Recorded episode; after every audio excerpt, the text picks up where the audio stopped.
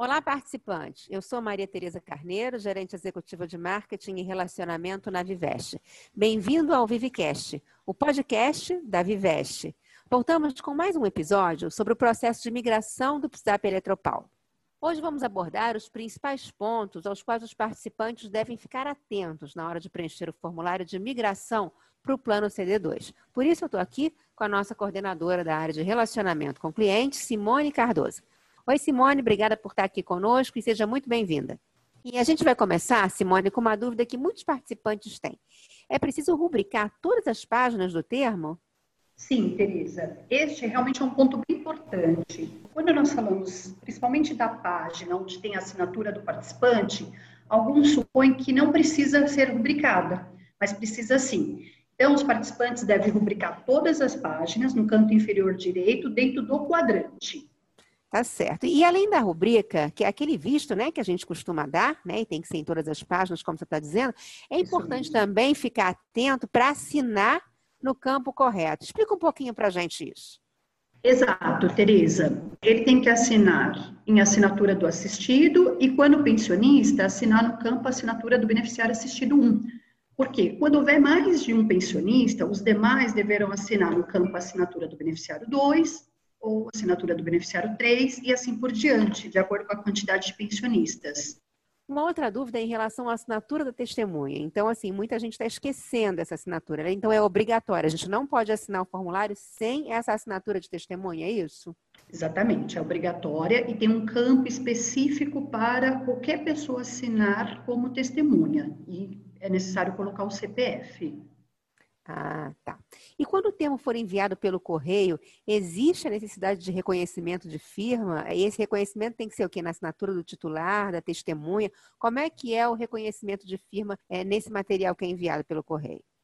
Somente da assinatura do titular, não é necessário ter o reconhecimento de firma da assinatura da testemunha. Agora tem que ter uma atenção especial, porque este reconhecimento ele tem um campo específico no formulário que é no quadrante, no canto inferior direito do termo. E não pode, em hipótese nenhuma, haver rasuras no termo. Isso é muito importante. Se a pessoa preenche errado, de alguma forma, o termo, como é que ela pode fazer? Ela tem que ter acesso a outro e preencher tudo de novo? Como é que ela procede? Sim, se preencher errado ou constar rasura, é necessário que ela retire uma segunda via no portal ou pode entrar em contato com a Viveste no telefone DDD 11 3065 7700, ou se preferir, agendar e pessoalmente e preencher novamente sem nenhuma rasura. E para finalizar, quais são os principais pontos de atenção que o participante deve ter quando ele assinala a opção de antecipação da reserva? Vamos lá. Mesmo que o participante opte por não antecipar a reserva, ele precisa assinalar a alternativa não, e caso faça a opção em antecipar a reserva, assinala a alternativa sim e escolhe o percentual correspondente que ele queira antecipar, que pode ser de 0,1% a 25%. E além disso, na sequência, é necessário que ele também assinala a, a escolha sobre a opção de renda. E quais são essas opções? São duas opções. Temos a opção número 1, um, que é receber a renda em percentual de saldo da conta total. E nesta opção deverá indicar o percentual de 0,1 até 2%, assinalando no percentual escolhido, claro. E a opção número 2, que é a renda por prazo determinado em anos. Nesta opção, o participante deve assinalar o prazo que vai de 10 até 25 anos. Então, ele não tem que preencher a 1 e a 2, ele tem que escolher entre a opção 1 né, e a opção 2. É uma ou outra, é isso? Perfeito, Tereza. Precisa apenas escolher uma opção, sendo que ele pode alterar esta opção uma vez ao ano. No período de outubro e novembro de cada ano, ele pode fazer a escolha em alterar percentual para prazo ou vice-versa.